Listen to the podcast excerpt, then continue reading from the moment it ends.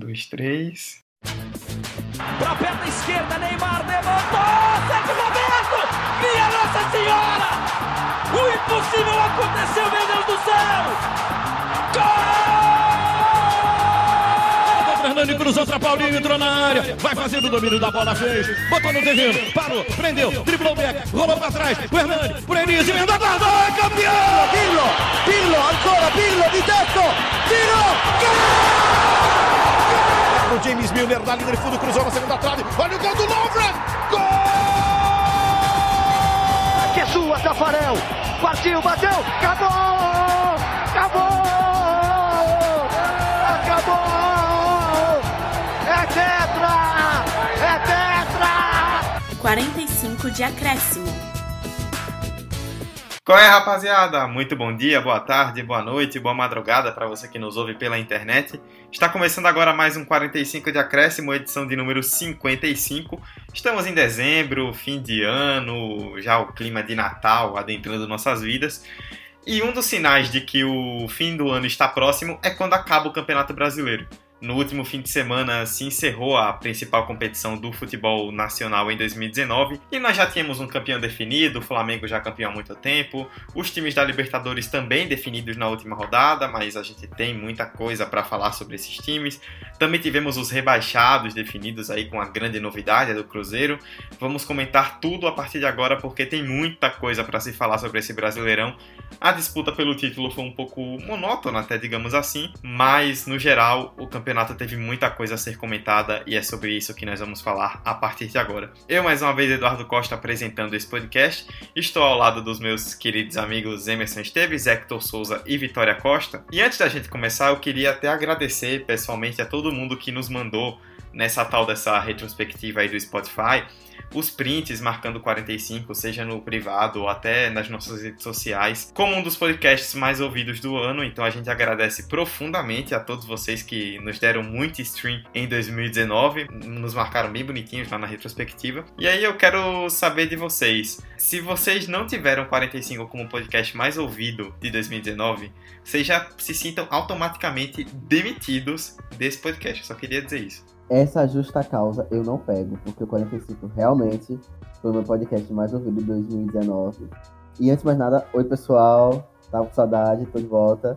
E foi mais ouvido. E outra, teve gente no meu Twitter e lá mandando um printzinho do. Porque, tipo, eles separaram por épocas do ano, né? Aí, sei lá, outono, eu vi muito 45 e tudo mais. Eu achei fofo. Obrigado por ter feito isso. E se fez um, um membro do 45 feliz ao mandar aquele print. Não sei se o 45 foi o podcast que eu mais ouvi no ano, porque eu ouço pelo Castbox e lá no perspectiva, mas provavelmente eu sou a pessoa que mais ouviu o 45 no ano. Porque até as partes que não vão pro ar, eu ouvi. Forças. Obviamente, o meu podcast mais ouvido também foi o 45. Foi o mais ouvido em três das quatro estações do ano. Inclusive, teve uma estação do ano que ele não foi mais ouvido. Eu não entendi porque eu ouvi em todas igual, mas tudo bem ficou em primeiro lugar no topo, que é o que importa, né?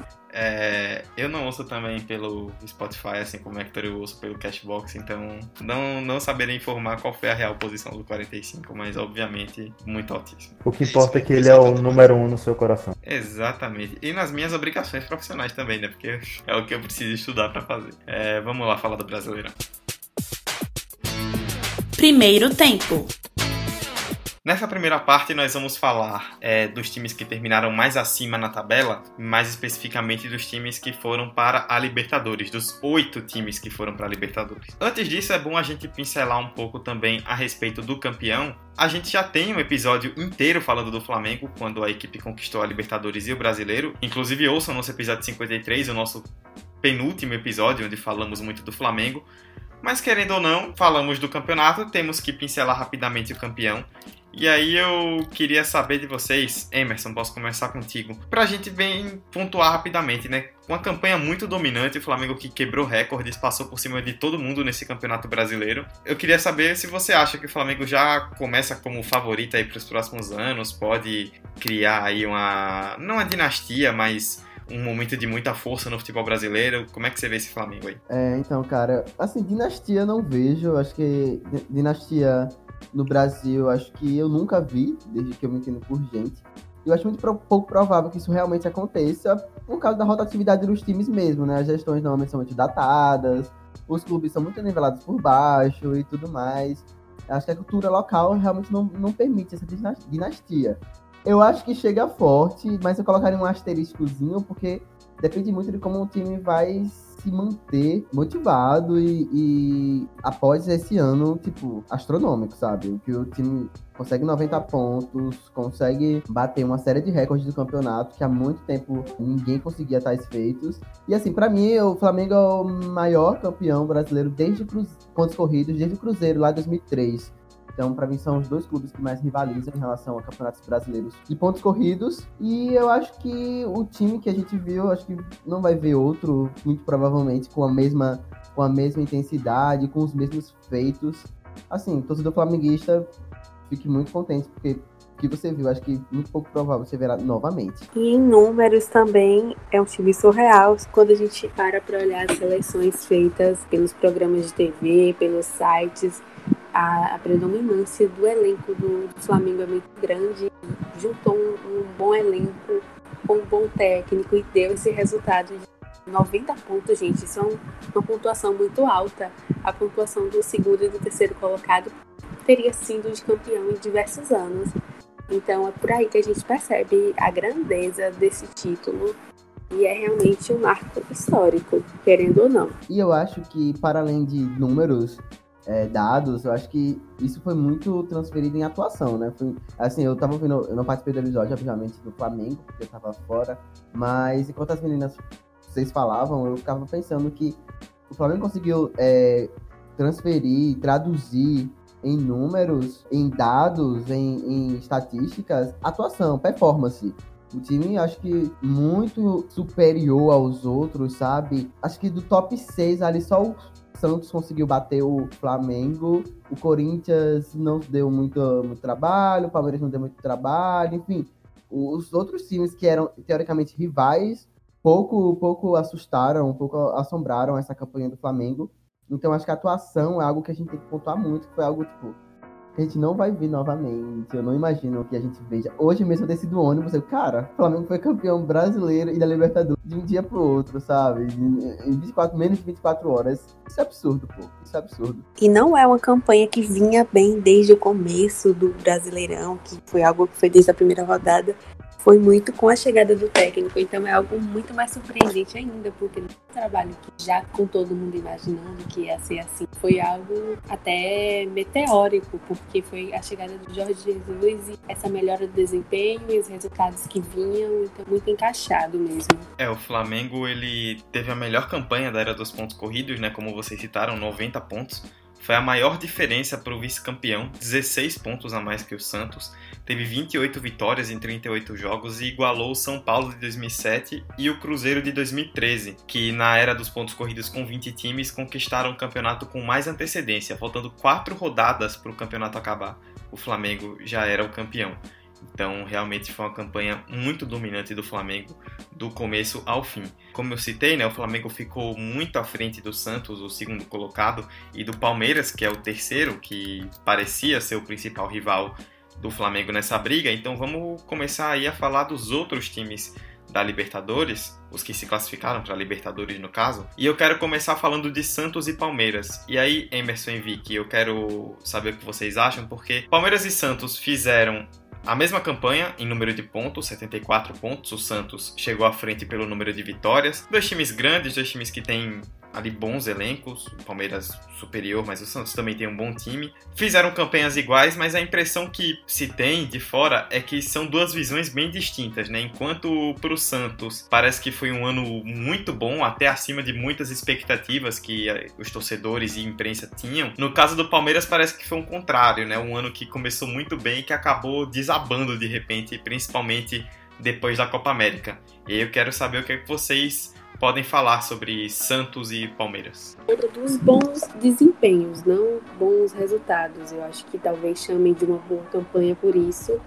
Mas eu não acredito que é algo que tenha que dizer, nossa, que time heróico, nossa, ninguém imaginava, porque foi o quarto time que mais investiu para esse ano Então, ficar ali na Libertadores era uma meta, né? Uma coisa que não deveria ser uma surpresa, mas eu acho que a surpresa mesmo eram as boas atuações, principalmente por conta mesmo do e do, da forma que ele treinava o time, mesmo com, com derrotas, eliminações, mas sempre tinha um bom futebol. Então eu acho que o saldo positivo do Santos é mais desempenho mesmo. E o Palmeiras é uma decepção porque no começo tinha uma expectativa de que talvez ele fosse o campeão ou pelo menos brigasse ali até o fim e acabou que ninguém brigou, né, com o Flamengo no fim das contas e caiu muito o Palmeiras. Se a gente comparar antes da Copa América e depois, é surreal. Até porque o Palmeiras chegou a ficar invicto boas rodadas do Brasileirão, liderou por 11, se não me falha a memória,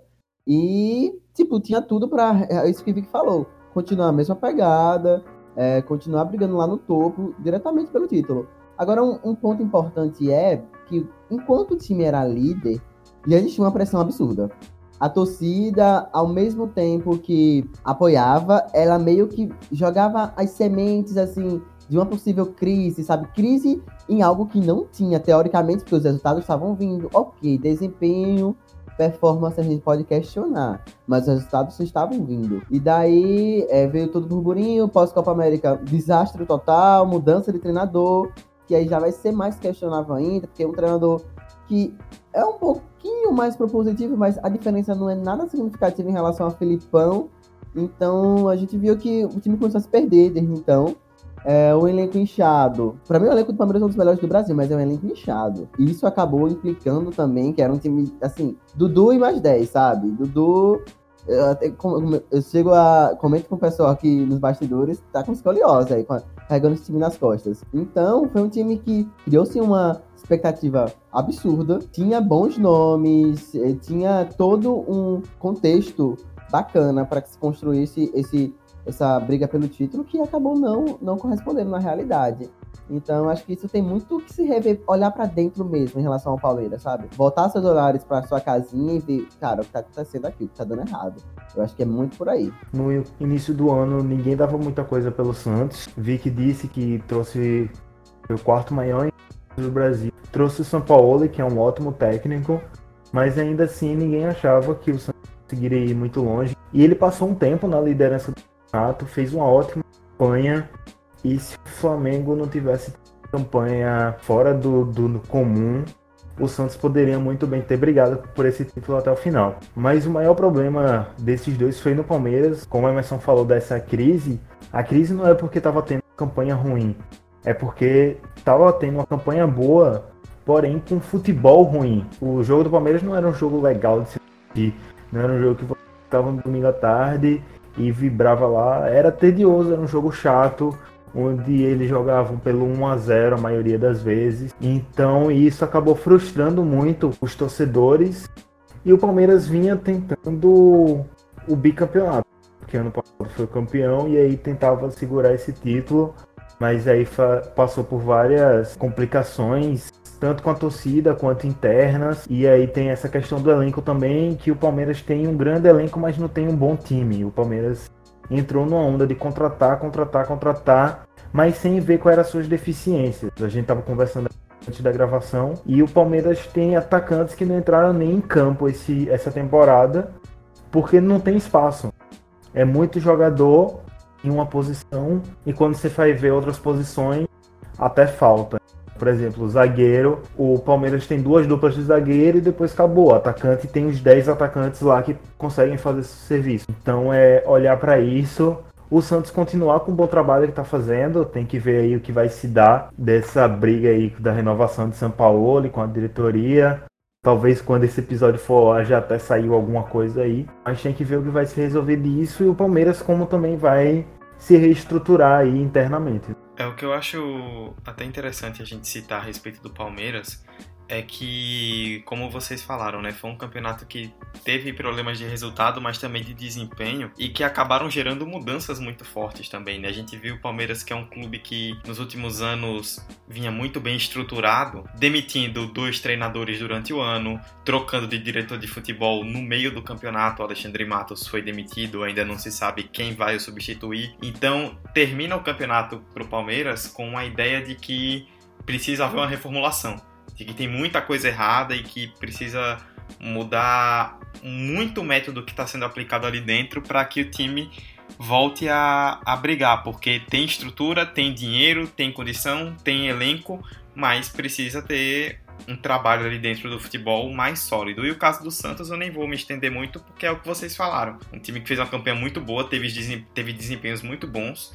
é muito mais do que se esperava. E, na minha opinião, se o Flamengo não tivesse feito a campanha que fez, o Jorge Sampaoli, sem dúvida alguma, seria o melhor técnico do campeonato, porque o que ele fez com esse Santos foi absurdo. Eu acho que ficou também essa visão negativa para o Palmeiras, muito por causa da pressão pelo bicampeonato. Mas eu acho que no fim das contas, pelo menos essas três primeiras, posições do Brasileirão, acho que foram as mais justas de toda a tabela, porque eu acho que refletiu muito o que foi o campeonato e, inclusive, cada um desses três times liderou o campeonato no seu melhor momento.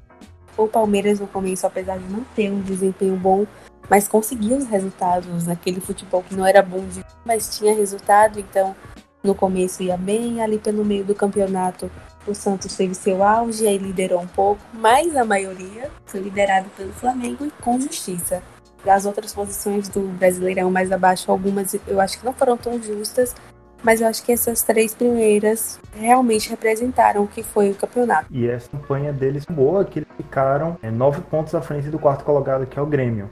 Então não foi tão disputado assim o em terceiro lugar. Foi disputado entre eles dois ali para ver quem ficava com o vice, mas os dois também fizeram campanhas muito à frente dos outros times. Você citou, Hector, a distância que ficou para o Grêmio, o quarto colocado, então a gente já pode pular, falamos de Santos e Palmeiras, Vamos falar um pouco do Grêmio, e aí eu quero emendar junto com o Grêmio o Atlético Paranaense, né? Porque o Grêmio, ele teve um bom ano, mas muita gente esperava talvez que tivesse um ano melhor, principalmente em se tratando de Campeonato Brasileiro. Muito também por aquela estratégia de sempre do Renato Gaúcho de poupar jogadores no brasileiro pensando nos mata-matas, o que acabou não dando certo nessa temporada como deu em outros anos. E no caso do Atlético, né, eu citei os mata-matas do Grêmio, o Atlético que teve seu grande sucesso em um mata-mata, foi campeão da Copa do Brasil. Mas incrível como o time não desligou, né? O Atlético conquistou a Copa do Brasil justamente quando acabou o primeiro turno do Campeonato Brasileiro e foi o segundo melhor time do retorno. Quando muita gente pensava que o Atlético poderia diminuir o ritmo, entrar de férias, que já tinha vaga na Libertadores garantida, pelo contrário, o time melhorou e termina mesmo com a perda de treinador, quando o Thiago Nunes sai para o Corinthians, termina o ano com a impressão muito boa. Eu vou falar mais do Atlético, porque a vivência do Grêmio eu não tenho tanta. Mas em relação ao Atlético, eu acho que é um time que. um dos que mais surpreendeu positivamente nesse campeonato. Um time que tem conseguido resultados efetivos, muito expressivos. Eu acho que isso tem que ser muito pontuado. Trabalho estrutural e, e de gestão de clube que tem feito no, tem feito no Furacão tem, é muito exemplar. E eu, mas acho que o Atlético está na quarta posição, acho que reflete muito de uma inconsistência, incompetência dos, daquele bloco que vem logo abaixo, sabe? Eles se alternaram muito ali em quem ficaria com essa quarta posição, em quem estaria né, nesse G4. E no final o Atlético acabou papando nessa posição. Não desmerecendo, obviamente, o trabalho feito pelo Atlético, mas às vezes, para mim, transpareceu muito isso, sabe? Uma inconsistência, uma falta de regularidade nos times do bloco é, abaixo. O Grêmio poderia ter feito uma campanha muito melhor se não fosse por esse ego de Renato Gaúcho achar que ia resolver na parte final, ou se não achar que ia ganhar as competições de mata-mata, principalmente a Libertadores. E aí passou por aquele vexame e depois não se recuperou no brasileiro, mesmo estando em quarto, tenho certeza que não era o objetivo do Grêmio temporada. Mas vendo o elenco atual do Grêmio, é um elenco já mais velho em si. É um elenco que tá junto já faz algumas temporadas. Eu acho que o Grêmio já tá se encaminhando para uma renovação. Mesmo tendo os garotos lá, tem Jeromel, tem Everton Cebolinha. que tem boatos aí que essa temporada não vai ficar mais no Grêmio, mas vamos ver o desenrolar das coisas, mas eu acho que o Grêmio está na hora de passar para renovação, talvez se despedir de Renato Gaúcho. O jeito de treinar dele já está ficando defasado e ele não é um treinador aberto a mudanças, então se o Grêmio quiser coisas melhores no futuro, eu creio que vai ter que dispensar o Renato Gaúcho. E o Atlético Paranaense, eu tava vendo um dia desses, eu acho que foi no Sport TV, eu não vou lembrar agora o jornalista que disse isso. Ele disse que a gente tem que parar de observar o Atlético Paranaense como uma surpresa porque ele não é mais uma surpresa. Né? Até anos atrás a gente dizia, né? Ah, o Atlético Paranaense em sétimo, o Atlético Paranaense entrando no G4. Todo mundo ficava por conta disso, porque era um time de baixa relevância. Mas dos últimos anos para cá, o Atlético Paranaense tem crescido muito, tem investido muito, tem jogado muito futebol. E quem assiste os jogos do Atlético Paranaense em casa sabe como é difícil bater eles lá. Então é um clube que eu vejo aí um futuro se a direção continuar assim, continuar organizada, com um bom planejamento, eu acho que é um clube que pode dar certo e trazer bons frutos aí. Falando rapidinho sobre o Grêmio, eu nem acho que foi tão decepcionante assim a campanha, como eu li algumas coisas sobre. Eu acho porque depois de vir de temporadas tão vitoriosas, né? Aí uma temporada como essa realmente é, é triste, mas eu acho que o maior problema do Grêmio é mais jogadores mesmo no Campeonato Brasileiro foi basicamente uma campanha parecida com a dos outros anos. Eu acho que a questão de desempenho que pesou um pouco.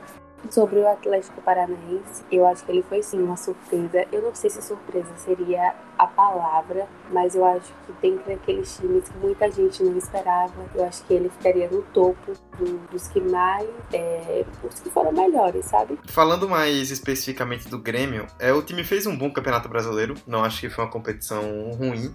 Mas é aquela coisa, né? O que Vicky citou de manter o padrão. Em 2017 foi o quarto, em 2018 foi o quarto e agora em 2019 foi de novo o quarto. Bateu em um teto ali. Isso se deve a alguns fatores, né? Primeiro que o, muita gente esperava que viria uma renovação no elenco do Grêmio agora já para 2019. Essa renovação não veio e aí ficou tudo exposto, principalmente na goleada sofrida pelo Flamengo na Libertadores, como o time precisava mudar.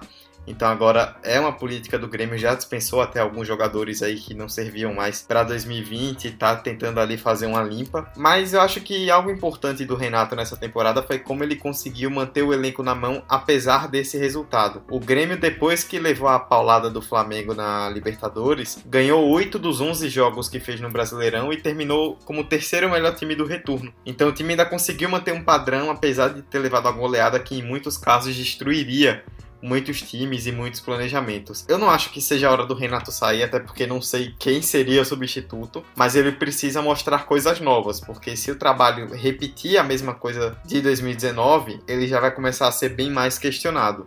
Então é algo que o Grêmio precisa ficar de olho. Então acho que o Grêmio precisa disso, além de ter um elenco mais consistente para poder brigar pelos títulos, né? Porque muito se deve ao fato de o Grêmio poupar muito nos campeonatos nacionais, no campeonato de pontos corridos, na verdade, e acabar priorizando mais os mata-matas. E aí, quando volta ao Brasileirão, precisa recuperar muito tempo perdido e isso acaba prejudicando bastante. Vamos ver o que, é que vai ser aí do Grêmio para 2020. E o Atlético, eu concordo com vocês. Se trata como uma surpresa, mas não acho que deveria ser mais, porque é um time bem estruturado, bem montado, dentro e fora do campo, com a ideia de jogo precisa, com um ótimo elenco. É, acho que tem tudo para seguir aí nos próximos anos muito bem no cenário do futebol brasileiro. Antes da gente encerrar a primeira parte, vamos falar dos outros três times que foram para a Libertadores: São Paulo, Internacional e Corinthians.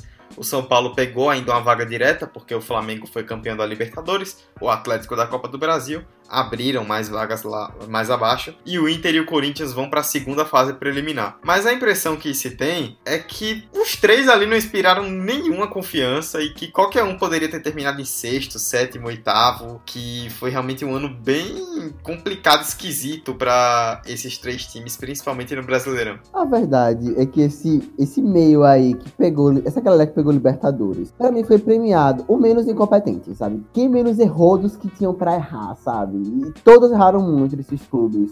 Sejam por questões de gestão, sejam por decisões de troca de treinador, seja, enfim, por elencos fracos, realmente. Esses, esses clubes, para mim, esses da Libertadores, eles revezaram nessas posições, mas não teve nada assim, nenhum diferencial que eu possa falar, poxa, esse tal time teve isso aqui no campeonato e tudo mais. Não tem nenhuma, nenhuma, nenhum símbolo, nenhuma simbologia para mim esses clubes, sabe? Por isso que, tipo, se invertesse as posições deles entre eles, não teria nenhuma diferença para mim. Nenhuma diferença. O único comentário que eu tenho para fazer é como esses três times passaram batido.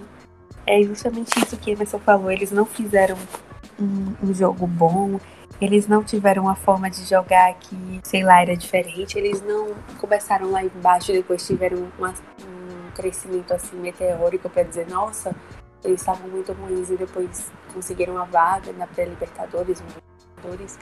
Foi simplesmente foram campanhas que não vão ser lembradas por nada. É, as pessoas sequer estavam comentando sobre esses times porque teve muita coisa, claro, que chamou a atenção nesse campeonato. Então eles ficaram ali, conseguiram a obrigação, entre aspas, deles, que era uma vaga na Libertadores ou na pré-Libertadores, mas nada que tenha sido empolgante. Parece que sempre eles estavam ali naquela posição. Então, é como a Emerson falou também: se trocassem eles de lugar, não faria diferença. Então, é isso, né? Faz algumas temporadas já que o Corinthians está naquele grupo seleto de não fazemos ideia de como isso chegou até aí, mas chegou até aí. Porque você olha para o elenco do Corinthians, não tem destaque. O Corinthians passa por uma coisa interna muito sinistra, vamos assim dizer. Tanto que teve a briga do, do técnico do Carelli, que ele foi. Nem lembro direito como foi, ele foi pro Egito, depois voltou e teve toda a confusão.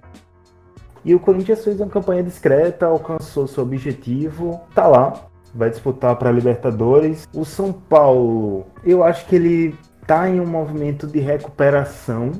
Ele estava muito em queda e eu acho que agora ele vai voltar a ascender, vamos dizer vai conseguir jogar um bom futebol. Não apresentou nessa temporada, mas dependendo dos movimentos que eles façam aí nessa pré-temporada, eles podem fazer uma campanha melhor.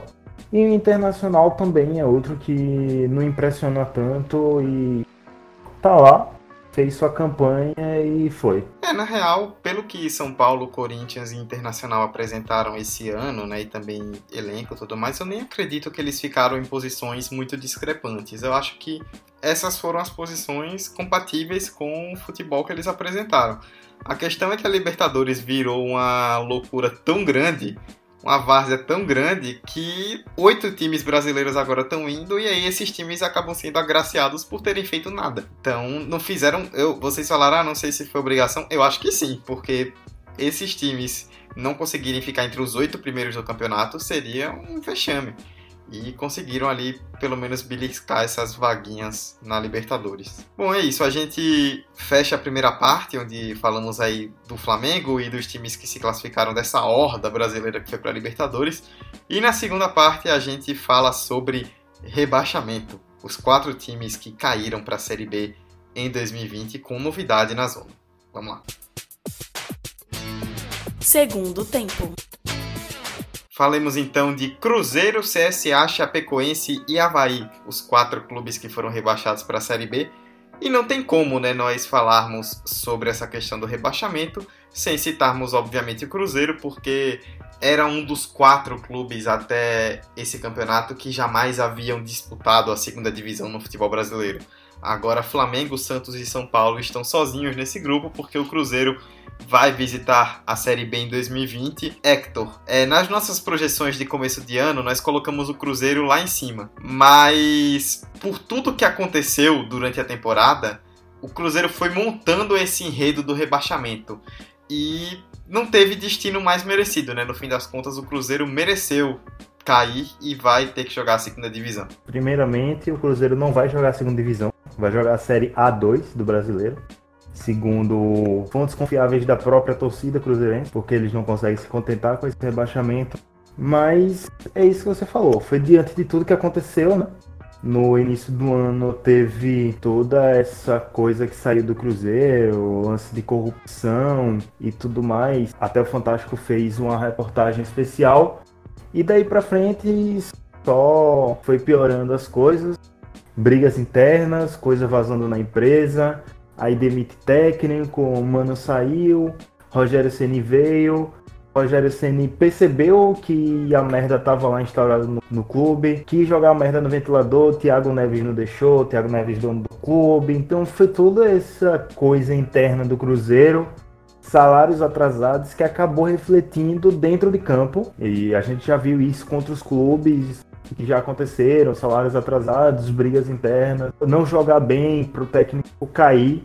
Mas eu acho que nunca foi tão claro como foi com esse time do Cruzeiro. E deu no que deu esse vexame. E fora de campo também foi outro vexame, tanto da parte da diretoria, que não soube gerir isso direito, não soube gerir nem quando o clube estava bem, nas suas últimas campanhas, quando ganhou a Copa do Brasil, e não soube gerir durante a crise e a torcida, né? Porque a torcida tem que apoiar o clube nos momentos bons e ruins, mas aí estoura bomba em estádio, quebra banheiro de camarote. Então é complicada a situação do Cruzeiro. Realmente não se sabe o que vai acontecer lá em Belo Horizonte.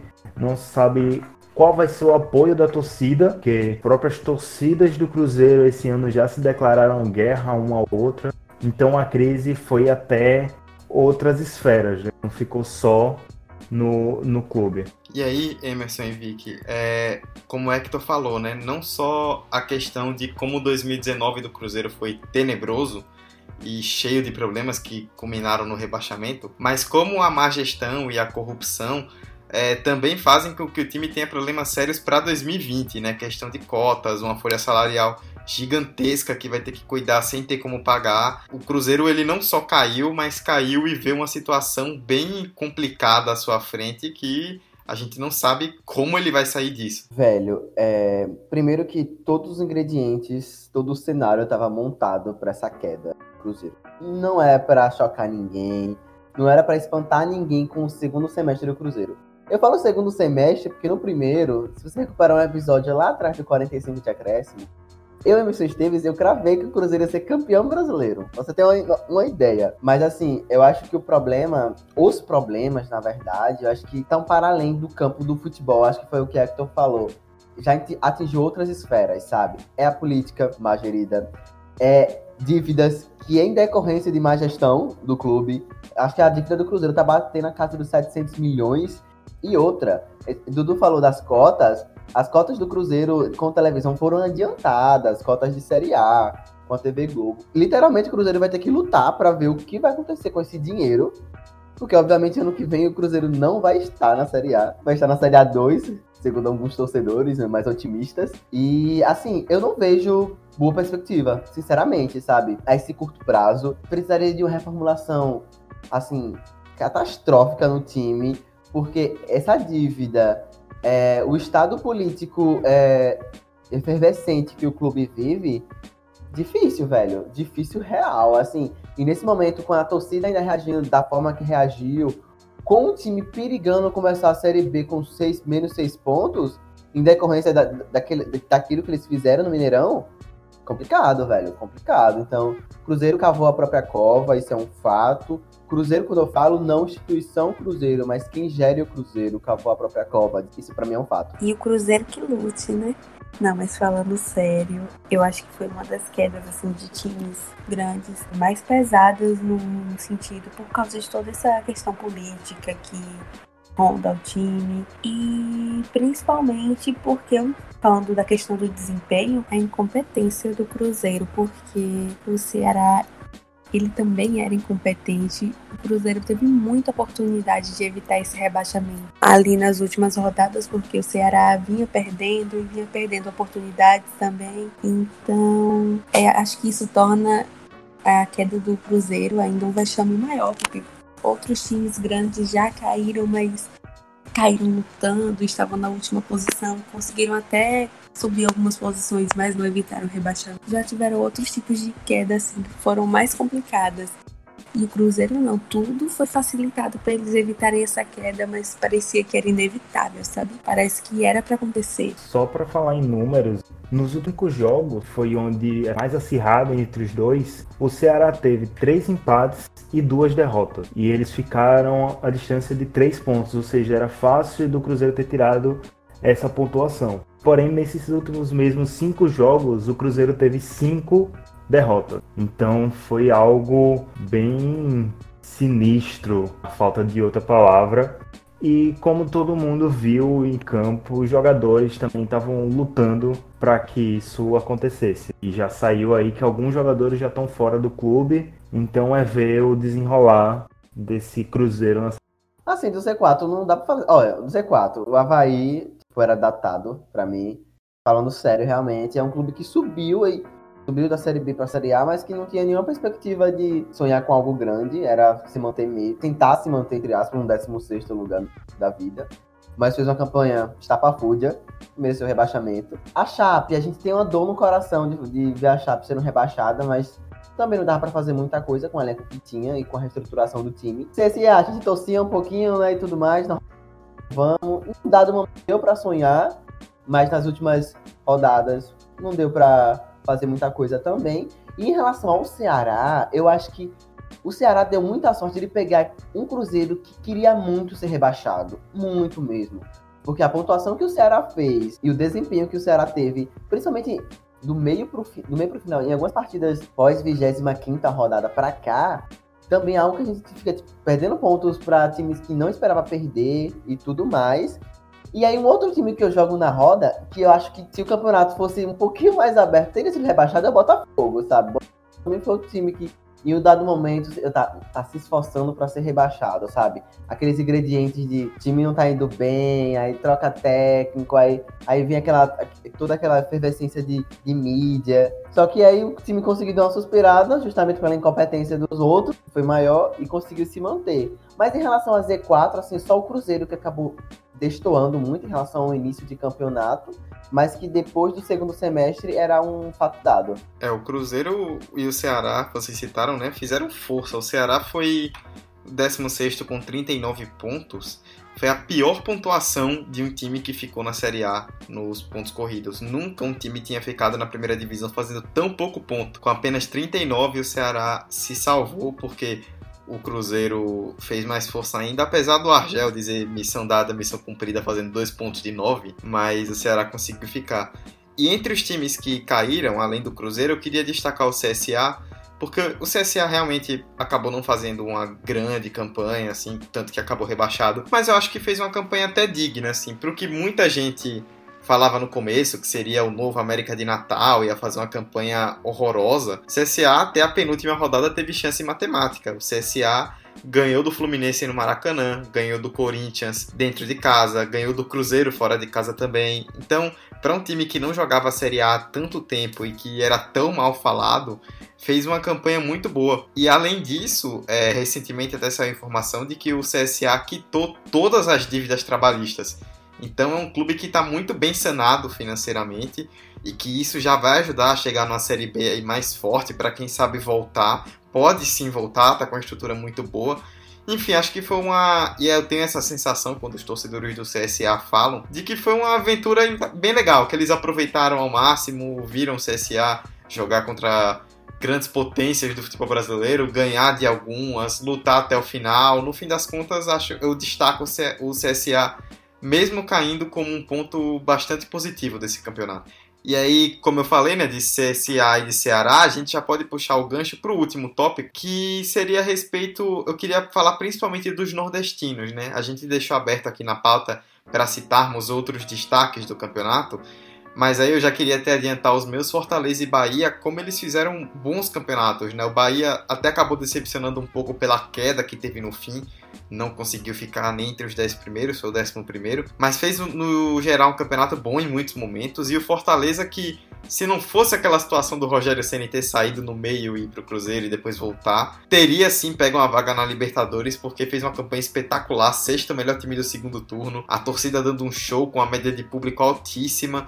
E eu queria que vocês falassem um pouco dos nordestinos e dos seus destaques, é, começando aí por Fortaleza e Bahia. Vou aqui pela ordem da classificação o primeiro Fortaleza, que terminou o campeonato em nono lugar, com 53 pontos. E foi como você falou, né? A saída de Rogério Ceni no meio do campeonato, mais ou menos, deu uma desestabilizada.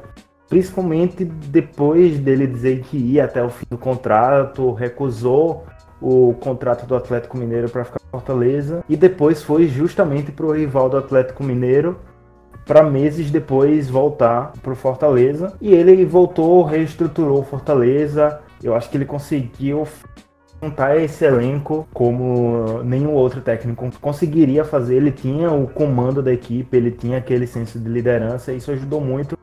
O elenco do Fortaleza é um bom elenco, não é um dos melhores, não é um elenco que você vai olhar e vai se encantar assim.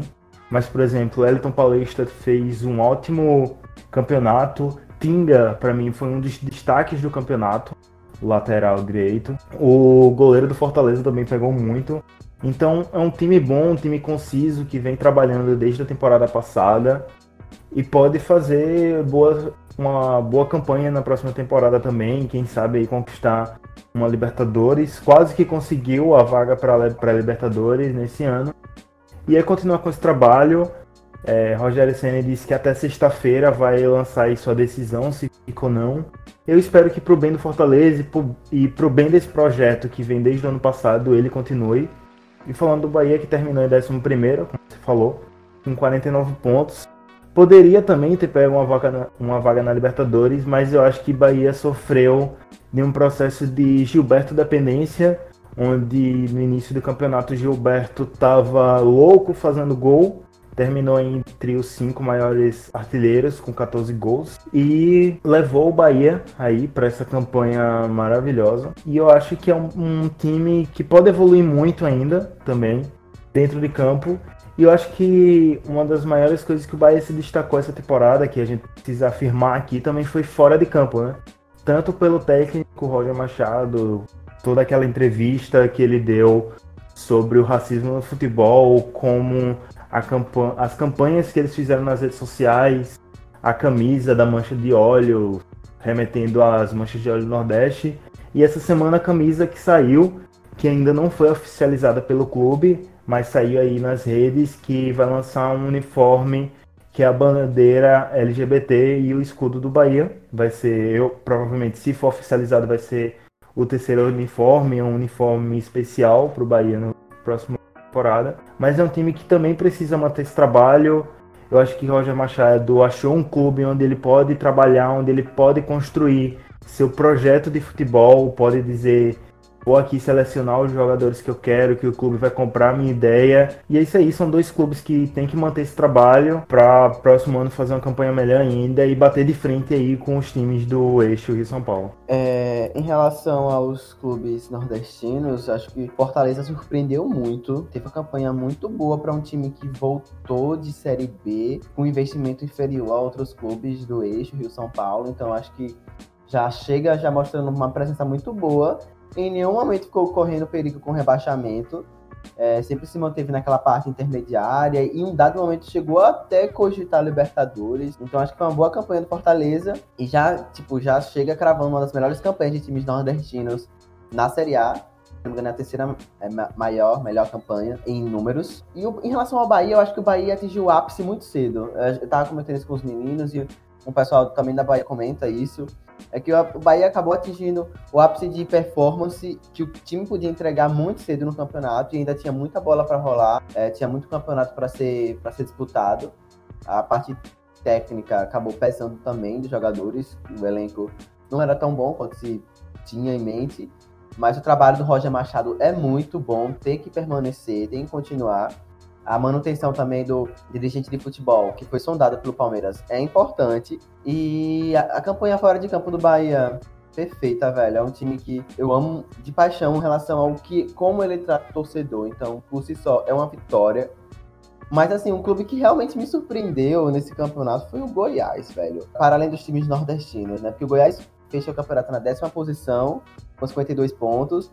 E foi um time que a gente, eu pelo menos cheguei a cogitar no início um possível rebaixamento, mas foi um time muito bem estruturado e muito time chato para ser batido, muito chato. Quando, quando, aquele jogo contra o Flamengo mesmo, eu tava assistindo, meu Deus, o Goiás jogou muito bem aquela partida. Outros jogos também pontuais, o Goiás jogou muito bem, então foi um time que me surpreendeu muito positivamente junto com esse trio. Inclusive, eles ficaram um seguido do outro, né? Fortaleza em nono Goiás décimo, Bahia décimo primeiro. É, eu citei os nordestinos no começo, mas eu quero falar do Goiás também, justamente pelo que Emerson falou, né? Não tem muito a acrescentar. Uma campanha surpreendente, onde muita gente esperava até que fosse o Goiás um dos sérios candidatos a rebaixamento. É, chegou na décima posição, e aí legal, né? Fortaleza em nono, Goiás em décimo. A gente que sempre fala tanto, pô, é tão comum vermos times que vêm da Série B pra Série A e fazem o famoso bate-volta, né? Voltam direto pra B, ou então fazem campanhas muito ruins e se salvam ali por pouco. É bem legal a gente ver times que chegam da Série B ali conseguindo bater de frente, conseguindo fazer boas campanhas e chegar mais longe. E que ano que vem, né, com o Bragantino, com o Sport, com o Curitiba, com o Atlético Goianiense, nós possamos ver times que cheguem da Série B com condições de fazer bons campeonatos. Falar um pouco desses clubes para a Série A, né? principalmente dois, o Bragantino e o Sport. O Bragantino, por ser o campeão incontestável da Série B, fez uma ótima campanha, mas também traz uma coisa que pode ser preocupante aí no futuro do futebol brasileiro, que é o time empresa, né? A Red Bull comprou o Bragantino, já tá aí com processo para querer mudar de nome, mudar de uniforme. Então é uma coisa que a gente tem que ficar de olho fora de campo também, porque se isso der muito certo, pode acabar virando moda e tem outros clubes aí que podem acatar isso e não falo de clubes pequenos. Eu falo aí, por exemplo, a relação Palmeiras e Crefisa. Pode ser que se for realmente popularizado seja uma coisa muito comum. Mas dentro de campo foi um bom time, fez uma série B muito boa.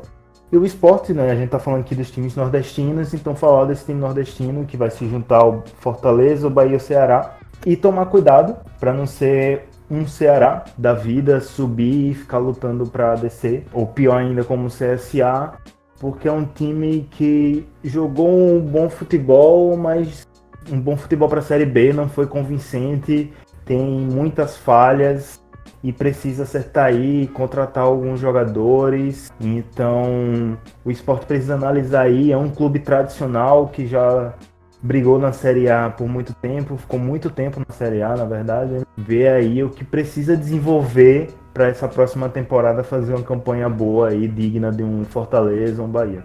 no fim das contas, a gente até pincelou os times que subiram. Que coisa bonita esse podcast. Normalmente, quando encerramos o debate, nós vamos para o depois dos 45 com as indicações da semana. Mas essa semana não tem indicação. Depois dos 45 vai ser um pouquinho diferente depois dos 45. O Depois dos 45 dessa semana vai trazer a nossa seleção do Campeonato Brasileiro, né? Todos nós do podcast, é, nós quatro que estamos aqui, mais Vitor, Roberta e Fabrício, que não puderam estar presentes nessa gravação, todos nós fizemos o nosso time do Campeonato Brasileiro. E aí, dentre os mais votados, os mais escolhidos por posição, nós montamos a seleção geral do campeonato. Detalhe que todos eles mandaram essa seleção para mim e eu fiz a contagem, então ninguém além de mim tá sabendo dessa seleção. Mas essa é a magia da mídia, né? ficar sabendo das coisas ao vivo. É, a seleção do 45 ficou assim, no esquema 4-3-3. O goleiro Santos, do Atlético Paranaense. A defesa com Rafinha do Flamengo, Lucas Veríssimo do Santos, Rodrigo Caio também do Flamengo e Jorge do Santos. O meio-campo com Gerson do Flamengo, Carlos Sanches do Santos e Arrascaeta do Flamengo.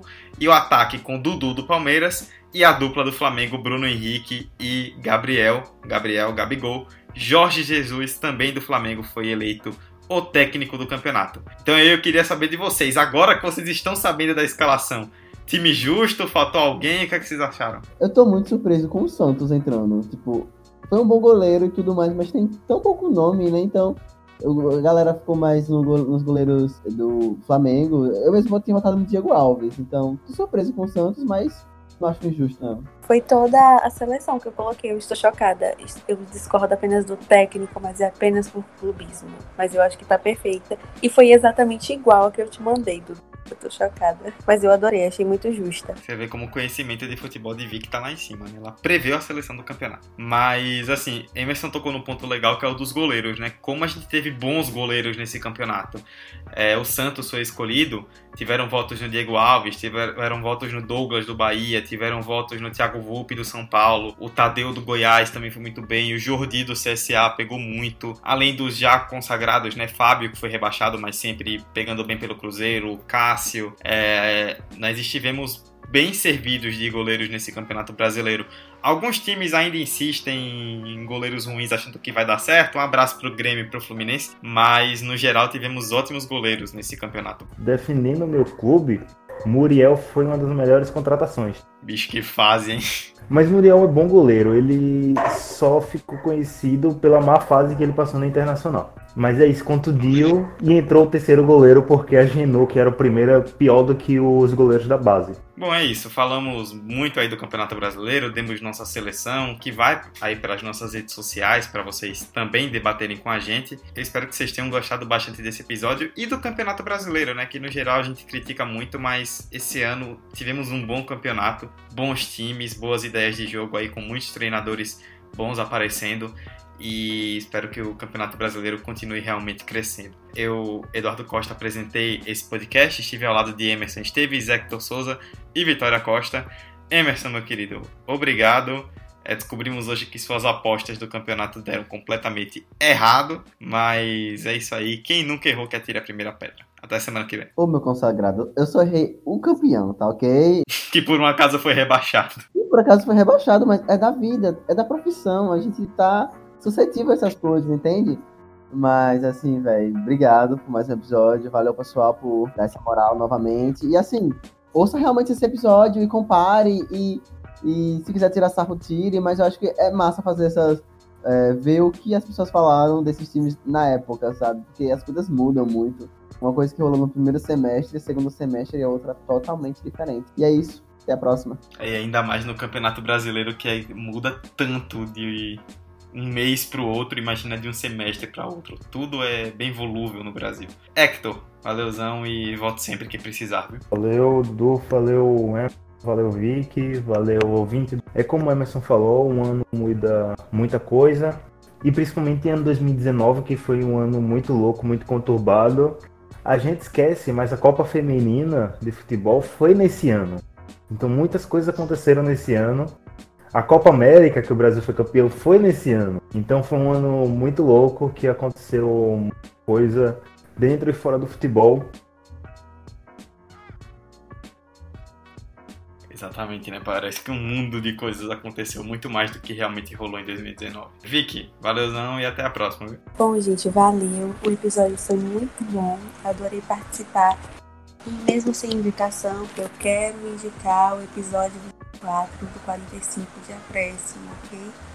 O nome dele é Brasileirão é Minha Religião. Então, por favor, vão assistir lá e depois comparem com o fim do campeonato. Se quiserem, podem comentar nas redes sociais e rir da gente, porque é muito engraçado comparando com agora. E é isso, valeu e beijos. É isto, nossas redes sociais, você já sabe, né? 45 de acréscimo, arroba 45 de acréscimo, tudo junto no Twitter e no Instagram.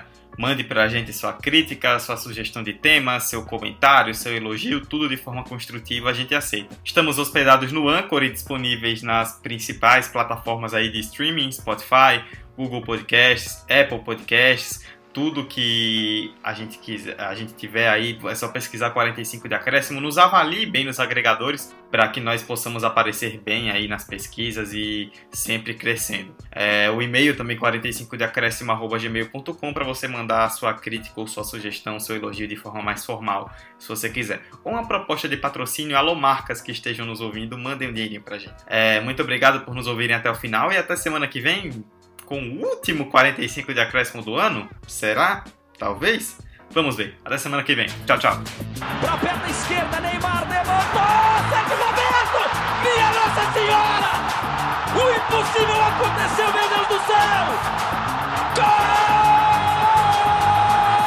Fernando cruzou para Paulinho, entrou na área, vai fazendo o domínio da bola, fez, botou no terreno, parou, prendeu, driblou o back, rolou para trás, o Hernani, por Enis, emenda, guardou, é campeão! Pirlo, Pirlo, ancora Pirlo, di tetto, tiro, gol! O James Milner na linha de fundo, cruzou na segunda trave, olha o gol do Lovren, gol! Que é sua, Tafarel, partiu, bateu, acabou,